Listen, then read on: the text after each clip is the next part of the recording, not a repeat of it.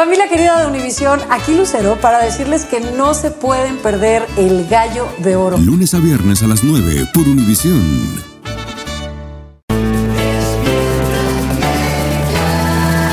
Bienvenidos al podcast con los mejores momentos de Despierta América, tu show diario de entretenimiento, noticias, chistes, entrevistas, por supuesto todos los consejos útiles y mucho más.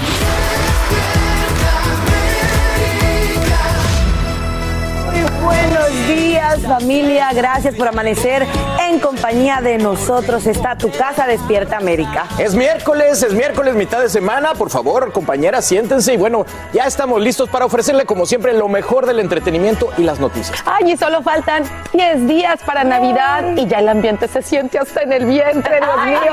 mío.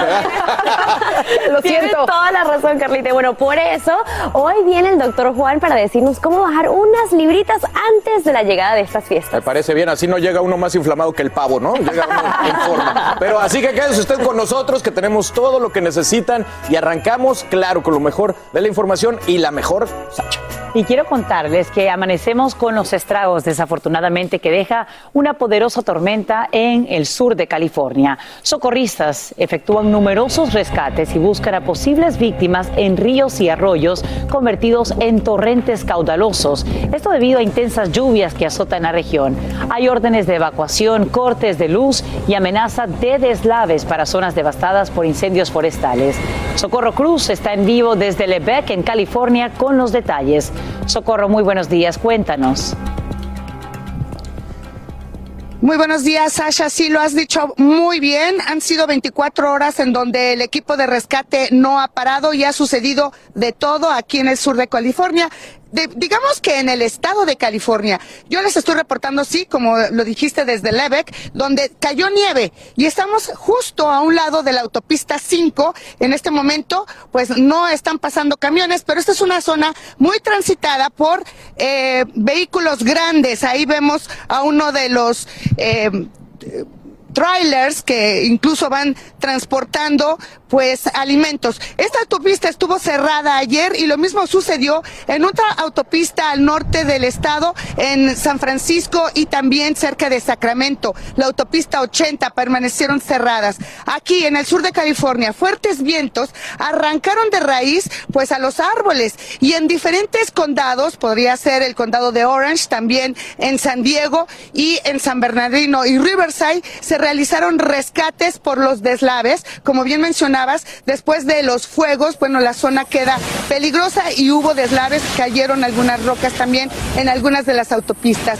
El río Los Ángeles y el río de Santa Ana llegó a alcanzar hasta 36 pulgadas y corrientes de 20 millas por hora. Los rescatistas en Los Ángeles lograron rescatar a un hombre y a tres vehículos que todavía no saben cómo es que cayeron al río. En Santa Ana fue mucho mejor. Lograron rescatar a cuatro personas, afortunadamente no heridas graves. Vamos a escuchar qué nos dice uno de los rescatistas. Es una área donde está corriendo el agua en la calle, no sabemos, aunque se vea, no se vea muy hondo, hay que dar la vuelta, sacarle la vuelta y ir por otro, otro, otro lado. Y bueno, como te mencionaba también, por supuesto que em, algunas zonas fueron evacuadas, Sasha, y las autoridades siguen pendientes por estas condiciones. Hoy no hay reporte para más lluvia, pero sí de fuertes vientos y por supuesto, temperaturas bastante frías, bajas. Soy Socorro Cruz, vuelvo con ustedes. Y ya Albert Martínez nos estará ampliando sobre dónde se cierra el peligro el día de hoy. Te agradecemos, Socorro Cruz, por brindarnos esta información en vivo desde Lebec, en California. En las últimas horas, la Cámara Baja vota a favor de enjuiciar al ex jefe de gabinete de Trump. Mike Meadows es acusado de desacato por negarse a testificar ante el panel que investiga el asalto del 6 de enero al Congreso. Es así como Meadows se convertiría en el primer jefe de gabinete de la Casa Blanca en ir a juicio después de dejar el cargo, algo que no ocurría desde el escándalo de Watergate hace casi 50 años. Y quiero contarles sobre un número que nunca deseamos alcanzar. Estados Unidos supera las 800 mil muertes por coronavirus, una cifra similar a la población de Atlanta y San Luis combinadas. Ahora la preocupación se llama Omicron, especialmente en Nueva York y Nueva Jersey, donde se reporta el mayor número de contagios. Y precisamente desde la Gran Manzana saludamos en vivo a Peggy Carranza. Peggy, buenos días, cuéntanos. Hola, ¿qué tal? Buenos días. Así es, desafortunadamente 800 mil muertes un año después de que se otorgara la primera vacuna y cuando solo el 60% de la población está vacunada según los CDC. Todo esto mientras aumentan las hospitalizaciones y los casos. De hecho, la variante Omicron ya estaría en al menos 34 estados del país. En el país abarca el 3% de los casos, mientras que aquí en Nueva York y en Nueva Jersey abarca el 13%. Todo esto mientras la gobernadora Kathy Hochul advierte también sobre el incremento de los contagios y dice que de hecho han aumentado 58% desde el Día de Acción de Gracias. Las hospitalizaciones también habrían aumentado 70%. Veamos lo que dijo. Cases are escalating, hospitalizations are escalating, and the number of people vaccinated is not where it should be. Y Canadá estaría estudiando implementar restricciones de viajes hacia este país. También ha crecido el número de atletas contagiados con el virus. Todo esto mientras la Universidad Cornell también en su campus de Ítaca posiblemente tenga un brote y ha hecho, ha cancelado actividades e incluso algunos exámenes se van a realizar de forma online. Sacha, regreso contigo. Te agradecemos, Peggy Carranza, y antes de despedirnos, cuéntanos, ¿qué recomiendan entonces autoridades? Las autoridades dicen que un arma es colocarse la dosis de refuerzo y también como aquí en Nueva York usar la mascarilla. Eso es lo que dice la gobernadora y por eso ha impuesto un mandato de mascarilla en el estado. Gracias Peggy Carranza por brindarnos estos nuevos detalles en vivo desde Nueva York. Y los problemas para el ex gobernador de Nueva York no paran, ni siquiera ya fuera del puesto. Ahora una comisión de ética pública le exige a Andrew Cuomo entregarle al Estado más de 5 millones de dólares. Ese es el monto que generó por las ventas de su libro titulado Crisis Americana, Lecciones de Liderazgo en la Pandemia de COVID-19. La oficina del fiscal general también está investigando si Cuomo utilizó recursos estatales para la publicación de este ejemplar. Y te cuento que hoy el presidente Biden viaja a Kentucky para evaluar los daños causados por los tornados y supervisar los trabajos de recuperación que ya entran en su quinta jornada. El mandatario recibiría una sesión informativa en la base militar de Fort Campbell antes de visitar el epicentro de la tragedia en Mayfield. Esto mientras sigue la búsqueda de al menos 100 pues, desaparecidos y hasta 24 mil residentes están sin energía eléctrica. El gobernador Andy Beshear confirma 74 fallecidos y la cifra total asciende a 88 a lo largo de cinco estados. Eso sí, no faltan conmovedores gestos de apoyo en medio de tanta devastación y dolor. Cada vez son más quienes aportan recursos y provisiones, aquellos que conservan un techo, acogen a los desplazados, como ocurre con una familia hispana que escucha bien, alberga más de 20 personas en su casa.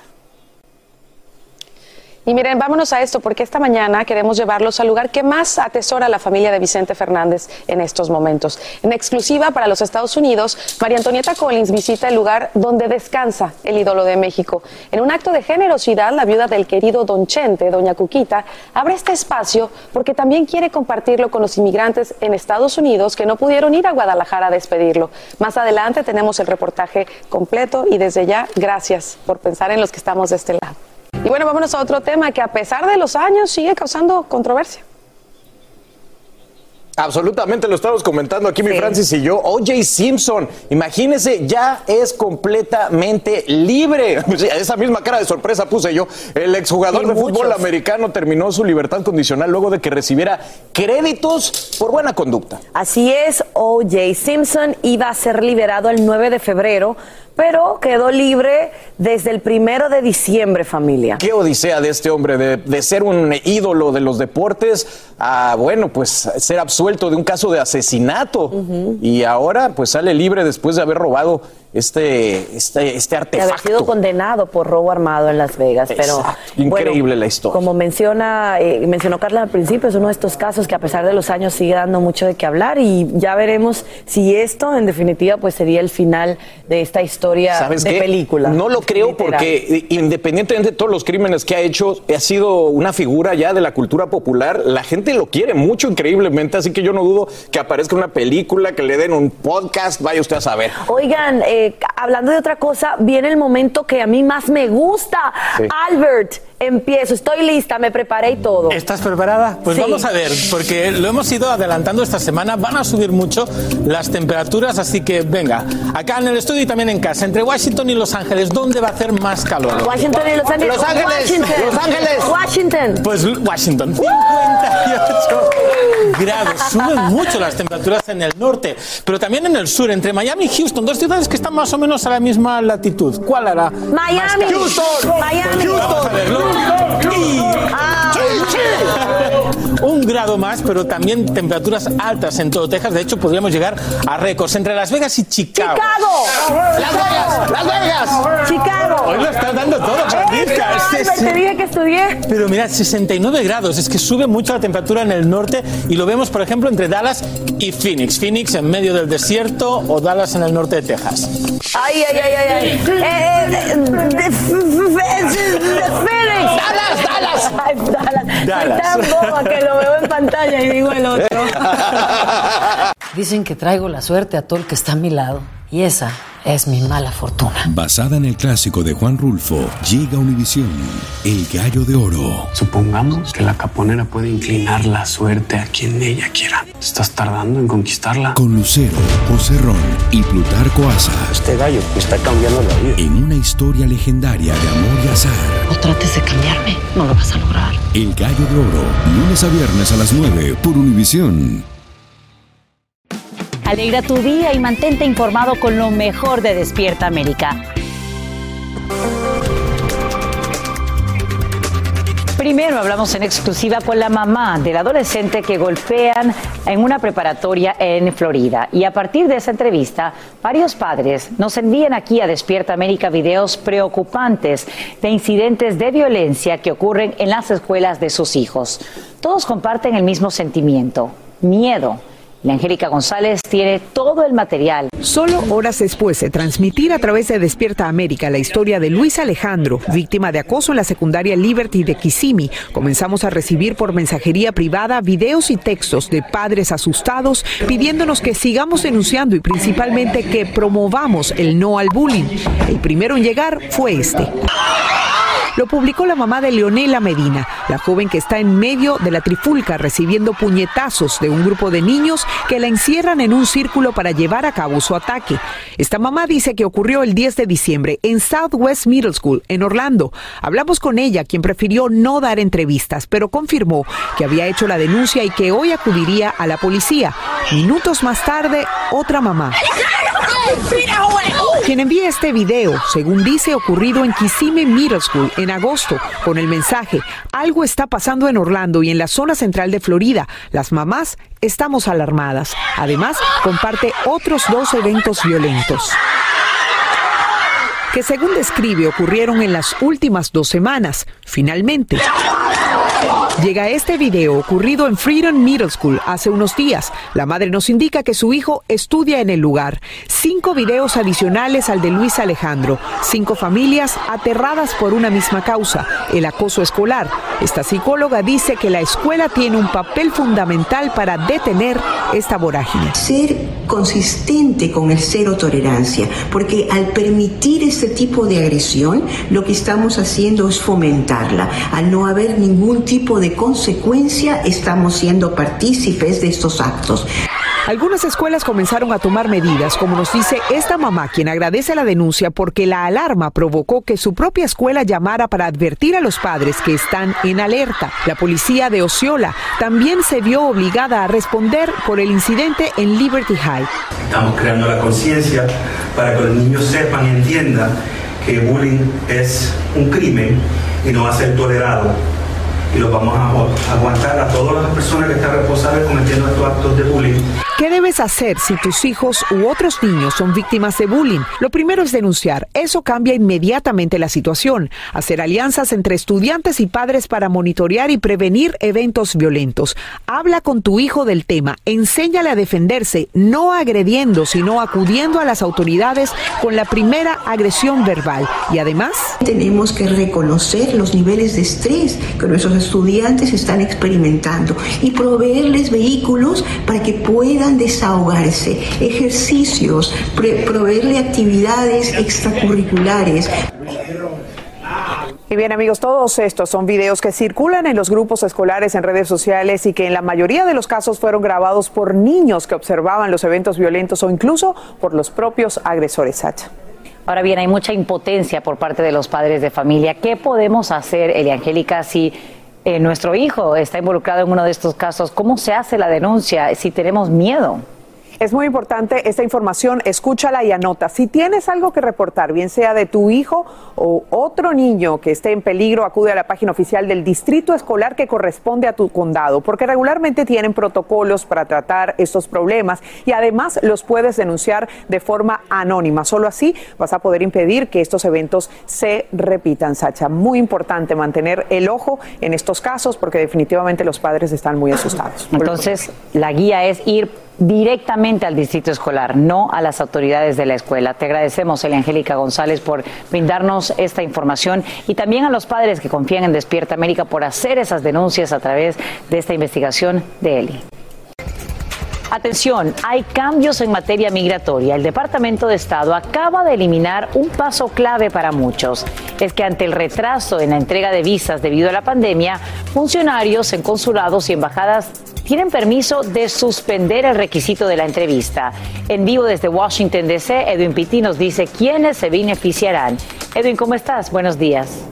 ¿Qué tal, Sacha? Muy buenos días. Te saludo con gusto desde esta mañana muy fría acá en Washington DC. definitivamente una buena noticia para las más de 50 mil personas que obtuvieron una visa de inmigrante y que no pudieron cumplir con ese paso de viajar a Estados Unidos en un periodo de seis meses para solicitar la admisión oficialmente ante el Departamento de Estado. Por eso ahora le están dando la libertad a los consulados en todo el mundo que puedan no hacer esta entrevista en persona para agilizar el proceso de renovación de visa de inmigrante para las personas que por el tema de la pandemia no pudieron entrar a los Estados Unidos. Pero ¿quiénes califican? Vamos a verlo a continuación en pantalla. Son los inmigrantes cuya visa fue aprobada después del 4 de agosto del año 2019. Además, aquellos que no viajaron a Estados Unidos con su visa de inmigrante. El Departamento de Estados Unidos estima que todos los afectados fueron aquellos cuyas visas fueron aprobados entre el 4 de agosto del año 2019 y el 30 de septiembre del 2021. Nosotros conversamos con un abogado al respecto y esto fue lo que nos dijo. Escuchemos.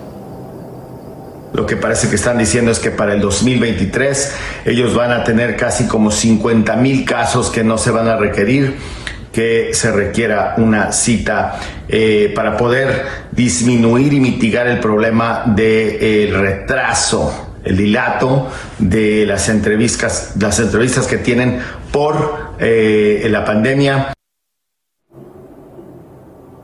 Sacha, es un paso muy importante porque estamos hablando que a 11 mil personas se le expiró la visa de inmigrante antes de poder venir a los Estados Unidos. Sacha. Y ahora viene, Edwin, a estos migrantes que se encuentran en esta compleja situación, ¿qué es lo primero que deben hacer para renovar su visa? Sacha, lo primero que deben hacer es comunicarse con el consulado que le emitió su visa. Ese paso va a ser muy importante porque ahí entonces van a poder confirmar la elegibilidad sobre este proceso. Pero además se tienen que preparar porque esta es la parte un poco injusta del proceso. Ellos van a tener que presentar nuevamente el formulario DS260, actualizar cualquier documento y a lo mejor volver a pagar el precio que cuesta este trámite que son más de 300 dólares. Vuelvo contigo, Sacha. Para esto último hay que ajustar el presupuesto. Te agradecemos, a Piti, por brindarnos estos detalles en vivo desde Washington, D.C. Y a esta hora los gobiernos de México y Estados Unidos trabajan en un nuevo marco de seguridad binacional. Según el canciller mexicano Marcelo Ebrard, el llamado entendimiento bicentenario pondría fin a la iniciativa Mérida. Además, ambas naciones buscan evitar que se repitan accidentes mortales sufridos por migrantes. Nos vamos hasta la capital mexicana con Eduardo Meléndez, quien nos explica cuáles son los puntos claves de este acuerdo. Eduardo, ¿cómo estás? Te escuchamos. Sasha, a todos muy buenos días. Pues observarán de inicio estas fotografías que comparte Relaciones Exteriores, donde tienen tremendas sonrisas, están verdaderamente felices las delegaciones de Estados Unidos y por, supuesto eh, México, porque ellos dijeron que sepultaron ya el plan anterior y bueno, dieron nacimiento al entendimiento bicentenario. A partir de ya, pero así lo dijeron de ya, trabajarán cinco grupos en temas fundamentales, Sasha, como son reducir la violencia, también prevenir los crímenes fronterizos, también perseguir ahora sí a las bandas y redes criminales, observar, esto es muy importante, las actuaciones de la defensa y de la Marina y algo que consideraron fundamental y que destacaron es que habrá respeto entre las naciones y no habrá intervencionismo. Por tal motivo, la felicidad y es que ellos dicen que acabó ya la época de parar todo a balazos, ahora buscarán erradicar la problemática desde sus orígenes. Escuchemos lo que comentó el secretario de Relaciones Exteriores, Marcelo Ebrar Casaubón y que no tengamos desencuentros porque somos aliados. Hay diferentes tipos de cooperación. Lo que aspiramos es a tener una alianza. Y para tener una alianza se requiere tener confianza, Sasha, y bueno, es tal la alegría que incluso ya crearon un hashtag, socios, vecinos y amigos, no solo pararemos esto a balazos, asegura Marcelo Ebrar Casaubón, y bueno, son muy buenas las expectativas, son muy buenos los proyectos, esperemos que pronto entren a cabo y resuelvan toda la problemática originada al migrante. Es la información desde la Ciudad de México, Sasha. Ver para creer, dirían algunos escépticos, Eduardo Menéndez. Estaremos siguiendo muy de cerca lo que ocurre y te agradecemos por brindarnos los detalles de este acuerdo en vivo desde Ciudad de México. Y quiero que vean el milagroso reencuentro de una familia con su mascota luego de dos años de separación. Se les extravió en Texas y aunque se mudaron a Nebraska, nunca perdieron la esperanza de volver a verlo. Se llama Max y finalmente es visto cerca de su antigua casa. Gracias al chip localizan a los dueños y aquí viene la mejor parte. Sin dinero para el boleto, un benefactor desconocido les paga el viaje a fin de buscar a Max y llevarlo de nuevo a su hogar. Fantástico, qué bonito reencuentro. Es sumamente importante que coloquemos pues este chip en nuestras mascotas para que si se extravían podamos dar con ellas. Continuamos con el podcast más divertido de tu día. Despierta América.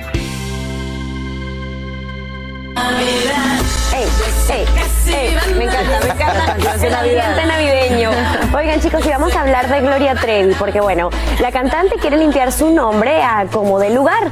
Todo esto luego de que se le acusara por presunta defraudación fiscal y lavado de dinero. Así es, y ahora sus abogados, la firma Ramírez Penilla Rubio y Asociados, difundieron un video donde la propia Gloria explica que presentará demandas de carácter civil y penal a medios, periodistas y todo aquel que continúe difamándola usando el nombre de Gloria Trevi para un beneficio personal. Veamos. Gracias a los medios de comunicación por su presencia. Ustedes saben que yo soy una persona respetuosa de las autoridades, pero al día de hoy yo no tengo conocimiento de que exista una investigación real en mi contra, ya que no he sido citada ni notificada para presentarme ante ninguna autoridad. Si así sucediera, lo haría sin temor alguno. Por otra parte, hay personas que han estado diciendo cosas falsas e infundadas con respecto a mí que están afectando mi estado emocional, mi integridad, la de mi familia, mi trabajo y por esto he, decidido tomar acción legal en contra de quienes resulten responsables hasta llegar a la raíz histórica de esta situación. Ya no tengo nada más que hablar de esto, el asunto está en manos de mis abogados y ellos pueden contestar a todas sus dudas y preguntas. Gracias y feliz Navidad a las personas de buena voluntad. Bueno, después de todo lo que ha vivido Gloria, pues entiende que se, se defienda, ¿no? A como dé lugar ante cualquier tipo de acusación. El equipo de abogados de la cantante de Trevi, bueno, también ofreció una conferencia de prensa en México en la que dejaron totalmente claro que su clienta no le debe nada a Hacienda y la intérprete no estuvo presente, pero a través de un video que envió dejó clara su postura. Veamos esto, ahí está. Increíble. Ah, ¿Sabes qué? No, el video, perdón, el video. De los abogados. De los abogados, ahí está. Al día de hoy Yo no tengo conocimiento de que exista una investigación real en mi contra, ya que no he sido citada ni notificada. Así reaccionó Gloria Trevi ante las acusaciones que señalan una supuesta deuda fiscal en México y malversación de fondos, pero la intérprete busca poner un alto a sus detractores. Por otra parte, hay personas que han estado diciendo cosas falsas e infundadas con respecto a mí que están afectando mi estado emocional, mi integridad, la de mi familia, mi trabajo y por eso he, he decidido tomar acción legal en contra de quienes resulten responsables. Su equipo de abogados, comandado por Sergio Ramírez, aseguró en conferencia de prensa que su clienta no está dispuesta a tolerar más ataques y aunque omitió nombres, pronto sabremos quiénes son los demandados. Vamos a, a omitir mencionar sus nombres, siendo que en próximos días más bien daremos a conocer ya los documentos presentados en vía de denuncia de orden penal y de vía civil en contra de las personas que han venido haciendo diversas manifestaciones, las cuales son totalmente infundadas y carentes de cualquier elemento probatorio. Así se expresaron los defensores de Gloria respecto a quienes insisten en revivir el añejo caso Trevi Andrade. Ella ha sido durante muchos años tolerante de más.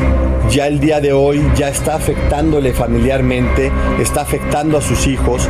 Tenemos sentencias que la declaran totalmente absuelta de cualquier conducta de tipo penal de lo que diversas personas le han querido venir generando estas acusaciones. Necesitamos una garantía de no repetición, que esto no le vuelva a suceder a una persona que está reconocida incluso como víctima de los hechos. Trevi no solo busca ser reconocida públicamente, tal como lo determinó un juez en 2004. Pero también hay una reparación económica de los daños. Y esto también se esclarece y se está determinando no solo aquí en México, sino en Estados Unidos, donde también sabemos que existe una demanda en contra de cierta empresa, la cual el día de hoy es una demanda ya condenatoria por los daños sufridos en perjuicio de ella y en perjuicio de su imagen y de su persona. Y a todos los fans les dejaron claro que el proyecto de la bioserie de la regia sigue en pie. Aunado a ello, pues como bien lo saben ustedes, empezará pronto la serie de la señora Gloria Trevi con la señora Carla Estrada, la cual tendrá gran verdad y gran razón sobre la verdad histórica de los hechos que han venido ocurriendo en la vida de la señora. Desde México para Despierta América, Vianey Díaz. Qué interesante. Fíjate que yo estaba escuchando la primera entrevista y la segunda y oí esa palabra de la verdad histórica que están buscando. Yo creo que tiene que ver con su serie porque así van a tener los derechos y los hechos bien planteados para contar la historia de una gran Gloria Trevi. Bueno, chicos, acabamos de hablar de Gloria Trevi, pero ahora vamos con Yuri, ¿les parece? Claro que sí, una muy buena amiga. Bueno, porque Yuri está de manteles largos, así que quiero que veamos lo que contó, con lo, lo que habló con nuestros amigos de Televisa Espectáculos.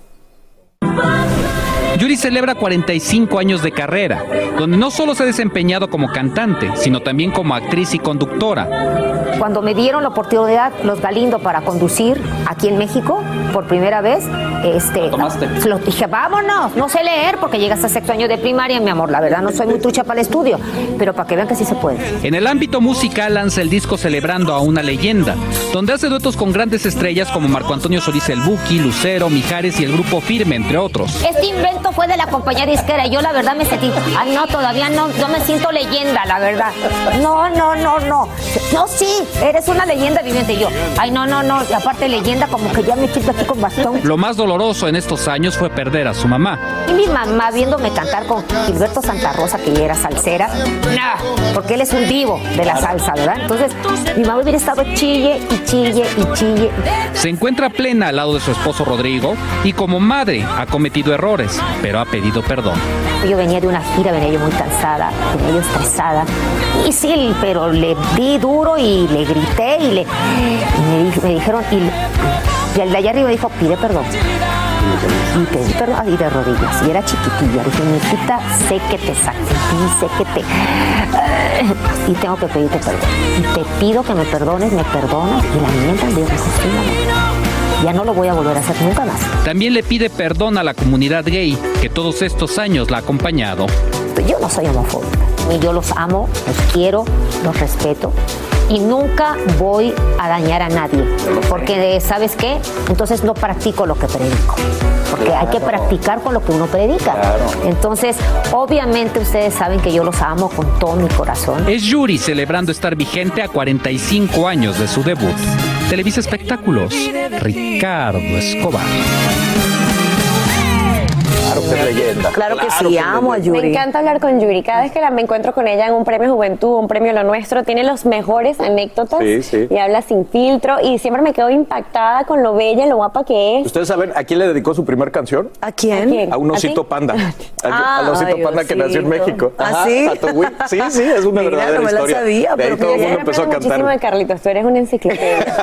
Algo Pero hay. imagínate con 50 Sí, de, sí. ¡Ay, carrera. Dios mío! Sí, sí. Tendría ¿Quién que es tu favorita? Yo te he hecho No, pues piropos de Jessy. este lado Sí, bueno. y miren lo que tienes aquí. Ay, perdóneme, señores, se me salió el veneno. No, yo no-. Cuando no tengo estés bronca. comprando el regalo de Navidad, acuérdate de este momento. Sí, sí. Es que acaba, aparte, aparte me acaba de dar un regalo para llenar. No, no, ya se perdió ese regalo. Habla de Y la madre de naturaleza no da tregua. Esta mañana el presidente Biden viaja a Kentucky para evaluar los daños causados por los tornados. El mandatario visita el epicentro mismo de la tragedia en Mayfield tras recibir una sesión informativa en la base militar de Fort Campbell. Esto mientras socorristas buscan a unos 122 desaparecidos y se preparan ante el posible impacto de un nuevo sistema de tormentas. Como nos cuenta David Palomino vivo desde Mayfield, Kentucky. Adelante, David.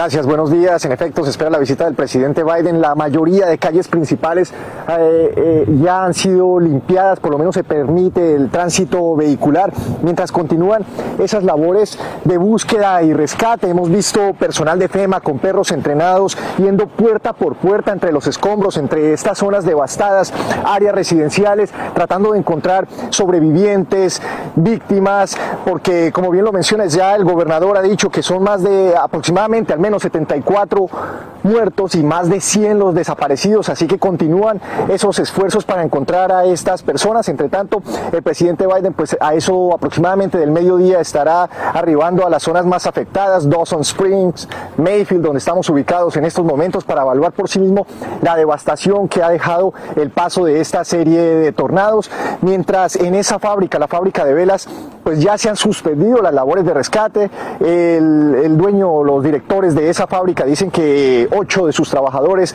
han perdido la vida y que son menos de 10 los desaparecidos. Eh, hemos tenido la oportunidad de hablar con personas que sobrevivieron a ese desastre, con todos los escombros, con todo ese hierro cayendo encima de ellos. Escuchemos. Hizo un ruido y nos, se vino ese sobre nosotros y yo me quedé, sobre todo nos, me quedé junto con mis compañeras ahí se cayó todo.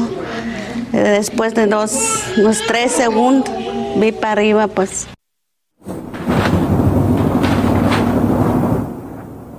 Y bueno, es una situación que a su vez genera esperanza, muchos socorristas, voluntarios acá ayudando a tratar de que este, esta ciudad se levante lo antes posible. Sasha, adelante en estudio.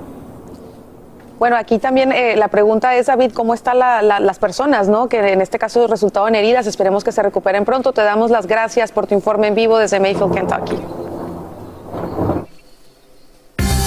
En horas de la madrugada, la Cámara Baja vota a favor de elevar el techo de la deuda en dos millones y medio de millones de dólares. La medida ya tenía luz verde en el Senado y pasa ahora al escritorio del presidente Biden. Esta decisión es histórica porque por primera vez en la historia le permite al gobierno cumplir a tiempo con el pago de ciertas obligaciones. Con este paso evitan lo que habría sido un impacto catastrófico en la economía del país y del mundo. Eso sí, ¿a qué precio? Estarán subiendo durante el año 2022. ¿Qué significa esto? Bueno, que pagaremos más cuando llenemos el tanque de gasolina, cuando compremos leche en el supermercado o hasta un nuevo auto. Es así como la Reserva Federal reconocería que la inflación ya no es un problema transitorio o temporal. Y vamos a lo siguiente, que es histórico y que también muy emocionante. Stephen Curry se convierte en el rey de los tripletes en la NBA. El armador de los Warriors de Golden State logra un nuevo récord de 2.974 puntos en canastos de tres. Visiblemente emocionado, el astro del baloncesto alza los brazos gritando, ¡Lo tengo! Y aquí está su reacción. Curry logra esta importante marca durante el primer periodo del partido de los Warriors, que termina imponiéndose 105 a 96 sobre los Knicks de Nueva York. Bravo por él, por su familia y su equipo, y está muy joven, así que todavía le falta mucho por lograr. Tiene mucho futuro por delante, qué bueno por él. Y bueno, vámonos a una imagen que yo creo que nos va a poner a pensar a todos en la importancia de vivir el ahora. Así que pasamos con ustedes. Así es, amigos. Y es que hemos estado todos pensando acerca, pues, esta partida de Vicente Fernández y justamente Alejandro, su hijo, sigue compartiendo con su público sus sentimientos respecto, pues, a la muerte de su padre, el gran Vicente Fernández. Y en esta ocasión, el Potrillo compartió en sus redes el video del tema que grabara dueto junto con él. Me olvidé de vivir. En su publicación, Alejandro escribió lo siguiente. Y solo queda decir que amén y aprovechen cada segundo a sus seres queridos. Recuérdenles cuán importantes son para ustedes y disfrútenlos a diario. Yo siempre disfruto el mío. Bueno, ahí lo tienen a los Fernández cantando esto de Me olvidé de vivir para que no se olviden ustedes de vivir y de decirle a sus seres queridos cuánto los aman y qué importantes son para ustedes. Qué bonito que Alejandro tiene este recuerdo junto a su papi. Dicen que traigo la suerte a todo el que está a mi lado y esa es mi mala fortuna. Basada en el clásico de Juan Rulfo, llega Univisión, El Gallo de Oro. Supongamos que la caponera puede inclinar la suerte a quien ella quiera. ¿Estás tardando en conquistarla? Con Lucero, José Ron y Plutarco Asa. Este gallo está cambiando la vida. En una historia legendaria de amor y azar. No trates de cambiarme, no lo vas a lograr. El Gallo de Oro, lunes a viernes a las 9 por Univisión. Continuamos con el podcast más divertido de tu día. Despierta América. Vamos a seguir con mucho más. Miren esto, la, la tarde de ayer Noticias Univisión logró una exclusiva internacional. Entrar a la tumba de don Vicente Fernández dentro de su rancho Los Tres Potrillos. ¿Y cómo se logró esto? Bueno, María Antonieta Collins lo explicó en el noticiero Univisión y esto fue lo que sucedió. Y esta tarde, esta tarde, Gerardo Fernández salió a ver a los periodistas que nos encontrábamos a la entrada de los Tres Potrillos y con todo el respeto nos ha pedido entrar unos minutos a ver este que es el sitio donde don Vicente desde día 13 de diciembre está descansando. Gerardo nos pide que viniéramos aquí adentro porque esta era la casa de su padre que decía que era la casa del pueblo como tantas veces lo repetimos en la cobertura. Estamos aquí adentro, ustedes pueden ver las azucenas, en la cama de azucenas flores que vinieron, las coronas de Sony Music, las eh, coronas de Carlos Rivera, de la banda El Recodo, de Ana Gabriel y esa estatua de Charro. Este es el sitio donde él va a reposar. bueno, él ya está sepultado ahí. Aquí va a estar el mausoleo con otra fosa para en su momento, por decisión de Cuquita, estar junto a él.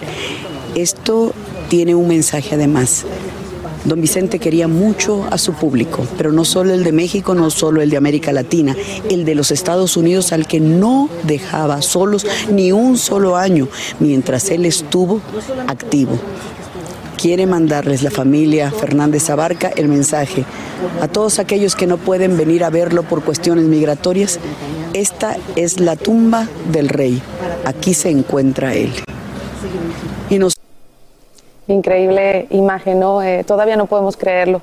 María Antonieta también nos explicó que en tanto se construya el mausoleo y durante los próximos nueve días, ahí en esa zona de la tumba se van a realizar los rosarios del novenario. Así que, como te decía, es una imagen que no podemos creer. Estoy maravillada de la grandeza de este señor, cómo su público nunca lo abandonó en los momentos más difíciles y él en vida se encargó de también decir, eh, apreciar ese cariño de su público para cuando él ya no estuviera. Así que descanse en paz, don Chente. Se desata el pánico en el aeropuerto de Cúcuta, en Colombia. Una persona trata de irrumpir con un explosivo, el cual se detona matando a tres personas, incluido el sospechoso. Autoridades trabajan en la identificación de los autores materiales e intelectuales de este atentado, por lo que ofrecen una recompensa de más de 25 mil dólares. Presidente Iván Duque condena los hechos, calificándolos como un ataque terrorista. Y la cifra de 800 mil muertes por coronavirus en el país retumba en los oídos de todos y en los corazones de quienes pierden a un familiar o a un amigo en esta pandemia. Lo más lamentable es que la cuarta parte fallece cuando ya la vacuna está disponible. Y en vivo desde Nueva York, Peggy Carranza nos dice las medidas de urgencia que se toman para hacerle frente a la nueva cepa Omicron. Peggy, buenos días. Adelante. Hola, ¿qué tal? Buenos días, Sacha. Sí es 800 mil muertes luego de un año de que se otorgara la primera vacuna en el país y todo esto ocurre mientras aumentan los casos y las hospitalizaciones impulsados tanto por la variante Delta y ahora también Omicron, que como sabes, según los CDC, abarca el 3% de los casos en el país. Sin embargo, aquí en Nueva York y en Nueva Jersey abarca el 13% de los casos. Además, la gobernadora Kathy Hochul aquí en Nueva York ha advertido que los casos o los contagios se incrementan bárbaramente. De hecho, ha dicho que desde el Día de Acción de Gracias han aumentado 58% y las hospitalizaciones 70%. Ella ha llamado esto la crisis de los no vacunados. Aparentemente hay un 30% de la población que no está completamente vacunada aquí, por lo menos en este estado. Y todo esto ocurre mientras en Canadá se estaría estudiando implementar restricciones restricciones de viajes hacia este país y también la Universidad Cornell en su campus de Ítaca había reportado más de 900 casos de COVID en solo una semana que ha provocado la cancelación de actividades y que se realicen exámenes online. Todo esto ocurre mientras también aumenta el número de atletas profesionales contagiados con COVID en la NFL y la NBA. Regreso contigo.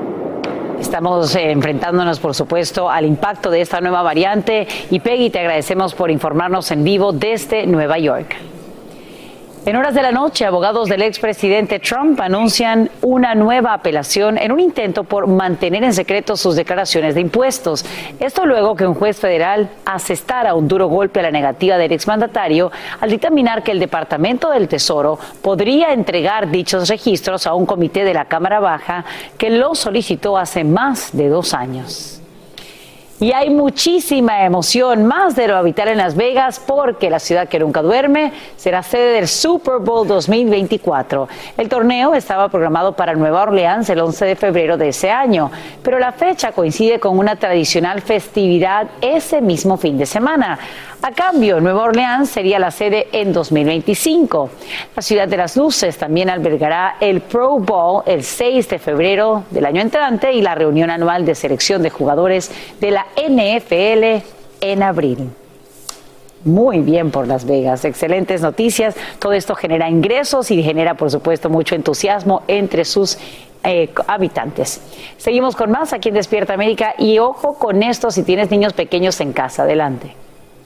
Mucho, porque imagínate, el año pasado hubo más de nueve muertes y casi 150 mil visitas a la sala de emergencia por accidentes con juguetes. Precisamente diciembre es el mes nacional de juguetes y regalos seguros. Por eso, a la hora de buscarlos, hay que tener en cuenta que no solamente sean los de la lista para Santa, sino que no representen un peligro para nuestros hijos. Para hablar del tema, nos acompaña el pediatra y vocero de la Academia Americana de Pediatría, el doctor Andrés Cotón. Bienvenido, doctor. ¿Cómo estás, Carlita? Bien, ¿y tú cómo estás? Excelente que estés con nosotros en esta época, doctor. De acuerdo a este reporte de la Comisión de Seguridad de Productos del Consumidor de los Estados Unidos, la cifra de muertes y accidentes realmente es alta y preocupante. Uno no pensaría que eso es tan común.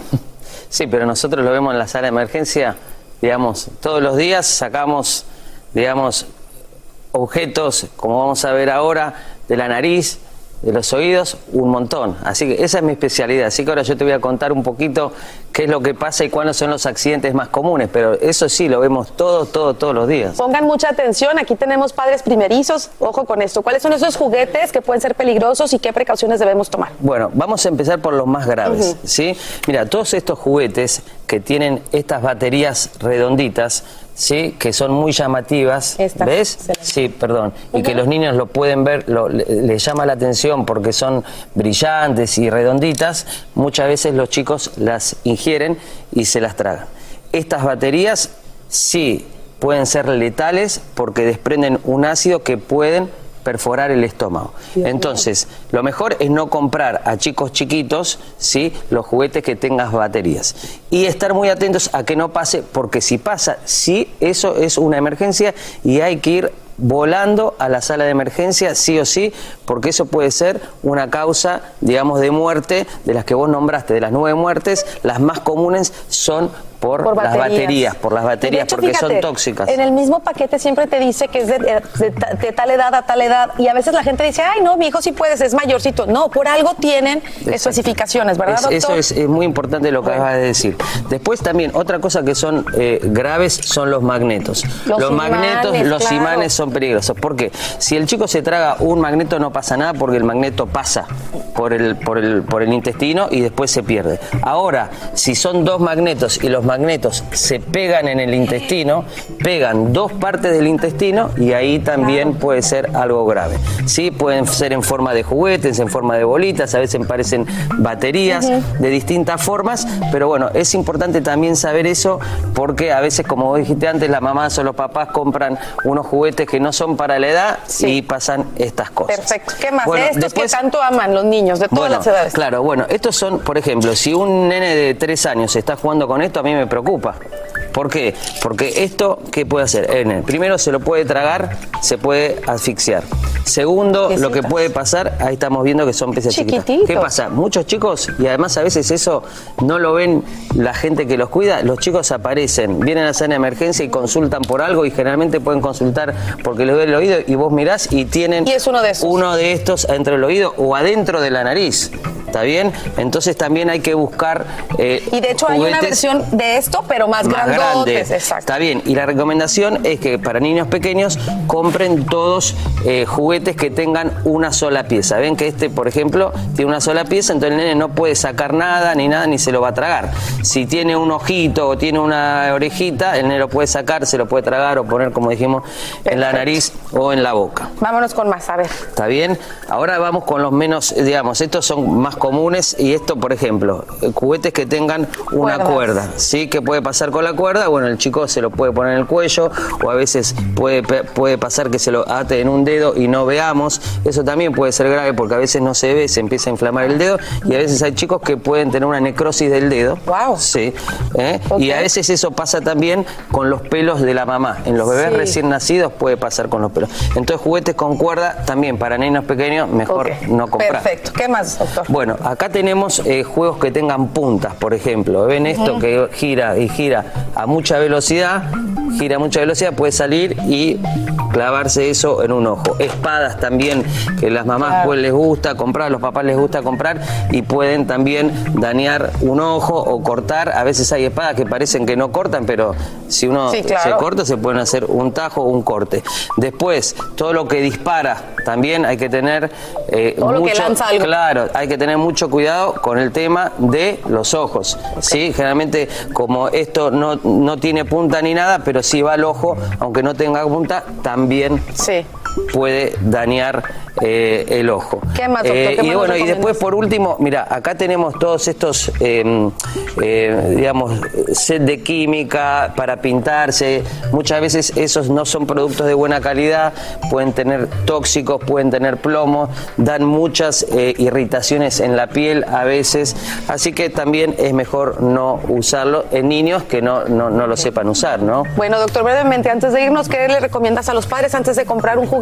Bueno, lo más importante es saber eh, la característica de tu hijo. Si tu hijo, por ejemplo, le gusta estar al aire libre, bueno, le vas a regalar algo que pueda hacer para el aire libre. Por ejemplo, si le gusta hacer fútbol, le regalas una, una pelota. Ahora, si al nene le gusta o a la nena le gusta pintar o hacer arte, le regalas algo que le guste al niño. Siempre hay que ver la característica del niño, la seguridad de los juguetes y la habilidad que tengan los niños para usarlos. ¿sí? Y como vos dijiste al principio, lo más importante, todo está hecho porque por algo. Entonces, si dice para menores de dos años no, para menores de dos años Exacto. no. Perfecto. Gracias, doctor, por estos consejos para los que nos gusta regalar a los chiquitines. Pero ¿sabes qué es lo mejor? Que como Santa sabe todo, los que les dejen bajo del árbol van a ser los más seguros, porque Santa no necesita todo esto, él Obviamente, sabe todo. Así que, ¿verdad?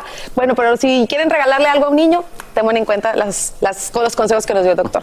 Vamos a seguir con mucho más. Más adelante llega Yomari Goizo a contarnos todo sobre su emprendimiento. Y desde Nueva York vamos a conocer a unos abuelos que se hicieron virales. También primero hablamos en exclusiva con la madre hispana del adolescente que golpean en su preparatoria y ahora varios padres nos envían videos preocupantes de incidentes de violencia. Gracias por despertar cada mañana con nosotros, dejarnos entrar en tu hogar. Queremos que tu familia y tú progresen, se informen bien y vivan mejor y sin peligro. Feliz Navidad desde ya a todos los chiquitines que nos están viendo.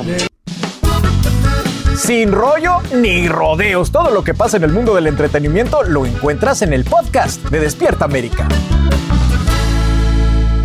Si tiene ombligo, este show va dedicado a él, porque es el ombligo de la semana aquí en Sin Rollo. Y miren la compañía tan bonita que tengo. Angélica González, Maite Interiano, Marcela Sarmiento. ¿Qué tal? Buenos días. Y usted también puede ser parte si nos manda un WhatsApp al 305-606-1993 para tratar de leer algunos de sus comentarios. Y vámonos con la Ben Affleck novela del día de hoy, porque, oigan, este hombre no para. Estuvo en el show de Howard Stern, habló de sus rupturas con las dos Jennifer. Sí, señores, se armó un escándalo. Te rías. Es que, oye, hablar de dos y que se llamen igual, qué confusión. Por imagínense, él comentó que el 50% de lo que destruyó su relación con J-Lo fue la tensión que generó su romance con los medios y el público en general, que decían cosas como quién los quería como invitados a una cena, qué hacen ellos juntos. Dice que sentir ese odio definitivamente afectó la manera, bueno, la relación de manera negativa y la relación. Pero algo que llamó mucho la atención fue que también habló de su divorcio con Jennifer Garner, la madre de sus tres hijos. Dijo que se sentía atrapado y que fue en parte la razón por la que comenzó a tomar desenfrenadamente. Vámonos primero, Mighty, con lo de Jennifer López. ¿Cómo es posible que se atreva a decir que la prensa y la atención que estaban haciendo los tronó cuando ahora no hacen más que salir en la, No, todos no, no, lados? Pero acordémonos que eso fue hace casi 20 años, donde no tenían quizás la madurez y eh, donde, bueno, no estaban listos para eso. Y la verdad que esto a mí no me sorprende porque sí dijeron que era eso. Inclusive, ¿se acuerdan que Ben Affleck hizo una película con Jennifer López Sí, sí. donde les fue muy mal, fueron criticados y quizás si él no estaba de, en una manera, en una posición... eh, con la suficiente madurez, esto pudo haberles perjudicado. Yo sí creo que en ese momento eh, Ben Affleck era mucho más famoso que Jennifer Sí, López en ese sí. momento. Inclusive se, mandó, se dijo en un momento que si la familia de Ben Affleck no estaba totalmente de acuerdo y a gusto con esta relación. Y eso fue lo que hizo la ruptura. Que si lo vemos ahora frente a la prensa y, y los paparazzi y todo eso, pues sí. Pero yo creo que ya con el entendimiento de que qué significa o jugando el juego, como dicen, bailando el son de la prensa para que todo el mundo Oye, y ahora ellos. que lo dices, también hizo una película con Jennifer Garner y también le fue de la patada. O sea, que hacer eh, películas con tus esposas no, funciona. Lo primero que hay que decir es que Ben Affleck es un hombre muy inteligente, nunca va a llamar a su nueva novia como su ex. Eso es lo primero, claro. ¿no? Ve por allí. Pues coge el mismo nombre para no equivocarse. Exacto, por eso. Y segundo, yo sí veo muy mal que él haya dicho lo que dijo del matrimonio que tuvo con Jennifer Garner. Sí, ¿Por sí. qué? Porque un hombre, un caballero, no tiene memoria. De acuerdo. Cuando tú empiezas a recordar, y sobre todo cuando hay hijos que pueden escuchar, que además son adolescentes, que miran las redes sociales, que ven ese titular que vi yo hoy en la mañana y lo abrí y dice, me sentía atrapado. Pero- Eso pero es muy fuerte ha- para, decirlo. Sí, sí, sí. Y, y mira, yo te voy a decir algo, mi Marce. Yo a, a él lo veo como un poquito, eh, como que lo está mimando Jennifer López. Lo veo un poquito inmaduro, lo veo un poquito... Infantil. Infantil. Y cuando leo estas declaraciones que veo que está culpando a otras personas, otras circunstancias, no toma la responsabilidad de estas relaciones, no lo veo bien. Pues sí, yo estuve leyendo un poquito para entender el contexto porque yo me negaba a creer que una persona dijera que, que es que yo estaba atrapado en mi otro matrimonio, o sea, y que se hubiera atrevido a decirlo públicamente tratándose de Jennifer Garner, que además también es actriz, es una mujer además muy exitosa, hoy día es influencer de cocina porque Aina Garden, que es una de las cocineras más importantes que tiene Estados Unidos, es como su ídolo. Ella se ha dedicado al tema de la cocina y de ama de casa. Me parece muy triste que ahora Ben Affleck esté sacando estos trapos sucios si es que los hubo en algún momento. Creo que no se lo merece ella por ser primero su esposa, segundo porque la, lo ayudó muchísimo. No se me olvida la foto y las imágenes de los paparazzi detrás del carro de Jennifer Garner entrando al lugar de rehabilitación y ella, en pocas palabras, salvándolo nuevamente de él mismo. Después de las fotos de- con la niñera y Exacto. demás. Y sobre No, no, me parece que ella lo ha protegido mucho y no está bien. No está bien. Como que si él hubiese continuado en esa relación, habría seguido bebiendo es exactamente lo que acabas de describir. Darle la responsabilidad de algo que es tu problema, que tú tienes que asumir, que tú tienes que recuperarte y seguir. Ahora, Era mal matrimonio. Siendo, la estrella que es, eh, tienes que rendir cuentas de alguna manera de que anduviste con Jennifer López, tronaste, tuviste tres hijos y luego tronaste y volviste con Jennifer López. Claro que te van a preguntar por qué. No, de acuerdo. Y el, y el, y el ambiente donde estaba Howard Stern se destaca por ser un, un. El presentador de radio donde ahora lo sacan en diferentes podcasts y se presta para hacer ese tipo de ambiente. Yo lo que creo es que sí, estoy des- en, en acuerdo con mis compañeras de que fue de muy mal gusto que hablara de su matrimonio, pero yo creo que aquí estamos tratando de enfocarnos donde no es. Él reconoce que, y, ah, volvemos a lo mismo, no tenía la madurez en su momento con Jennifer López para asimilar la presión de la prensa, no tuvo la madurez para poder enfrentar su matrimonio, sino que se quedó ahí y se ahogó literalmente en alcohol. Sí. Así que yo creo que más que ver que Jennifer López, o Jennifer Gardner mejor dicho, lo tenía atado a un matrimonio, es él, de pocos hombres que no sabía cómo afrontar la situación, que está diciendo, miren, me volví un alcohólico y me hubiese vuelto un alcohólico porque me sentía pero no- atrapado. no crees- y no Yo creo crees- que él está tomando Claro, pero ¿cómo se siente hoy? No, pero ¿Cómo amanece hoy Jennifer Garner, aunque estén todos acostumbrados a abrir el periódico y a ver las revistas y a ver todo, pero ¿cómo amanece ella hoy después de ese titular? Pero ¿cómo así? Yo por Sí, eso alcoholismo, Exactamente, yo, yo no lo tenía atrapado, yo no lo tenía amarrado. como que ¿Qué va pasó aquí? pavimentando, no? va pavimentando el, el camino para otra excusa si truena con esta no Jennifer sé. López. No, y además porque de verdad que yo pienso es en los niños, por, por una Ahí razón sí. sencilla, porque es que ellos ya tienen acceso a redes sociales, esto en todos lados lo van a ver. ¿Y sabes qué es duro? Leer una, una cosa que tiene que ver con mis padres Sí, y sí. que nosotros estamos en el medio, ya va. Lo más bonito que tú tienes en este momento ya no es mi mamá, somos nosotros. Entonces, Cuídanos. Y, y ahí sí estoy, y ahí sí estoy de acuerdo que más que para Jennifer Garner, que es una mujer sumamente inteligente y ha superado esto, Sí, yo creo, madura, ¿no? Es los hijos, porque dice, estuve atrapado en este matrimonio por mis hijos, o sea, por salvar ese matrimonio, por salvar el bienestar de sus hijos. Entonces, uno como hijo sí se sentiría mal de haber sido la- el motivo, la razón, la causante por los que ¿Y cuántos no se ese sentirán este, reflejados de alguna manera, ¿no? Con esta historia. Ahí lo tienen, sí, es que por eso los No, chismes lo son sé, lo chismes, ¿no? sé, Uno se interesa sé, y lo los sé. hace Así termina el episodio de hoy del podcast de Despierta América. Síguenos en Euforia, compártelo con otros, públicalo en redes sociales y déjanos una reseña. Como siempre, gracias por escucharnos.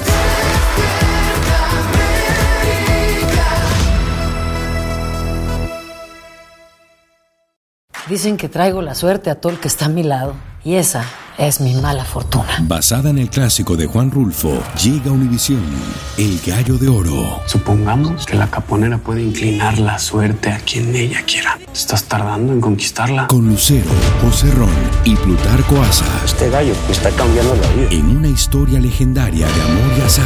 No trates de cambiarme, no lo vas a lograr. El Gallo de Oro, lunes a viernes a las 9 por Univisión.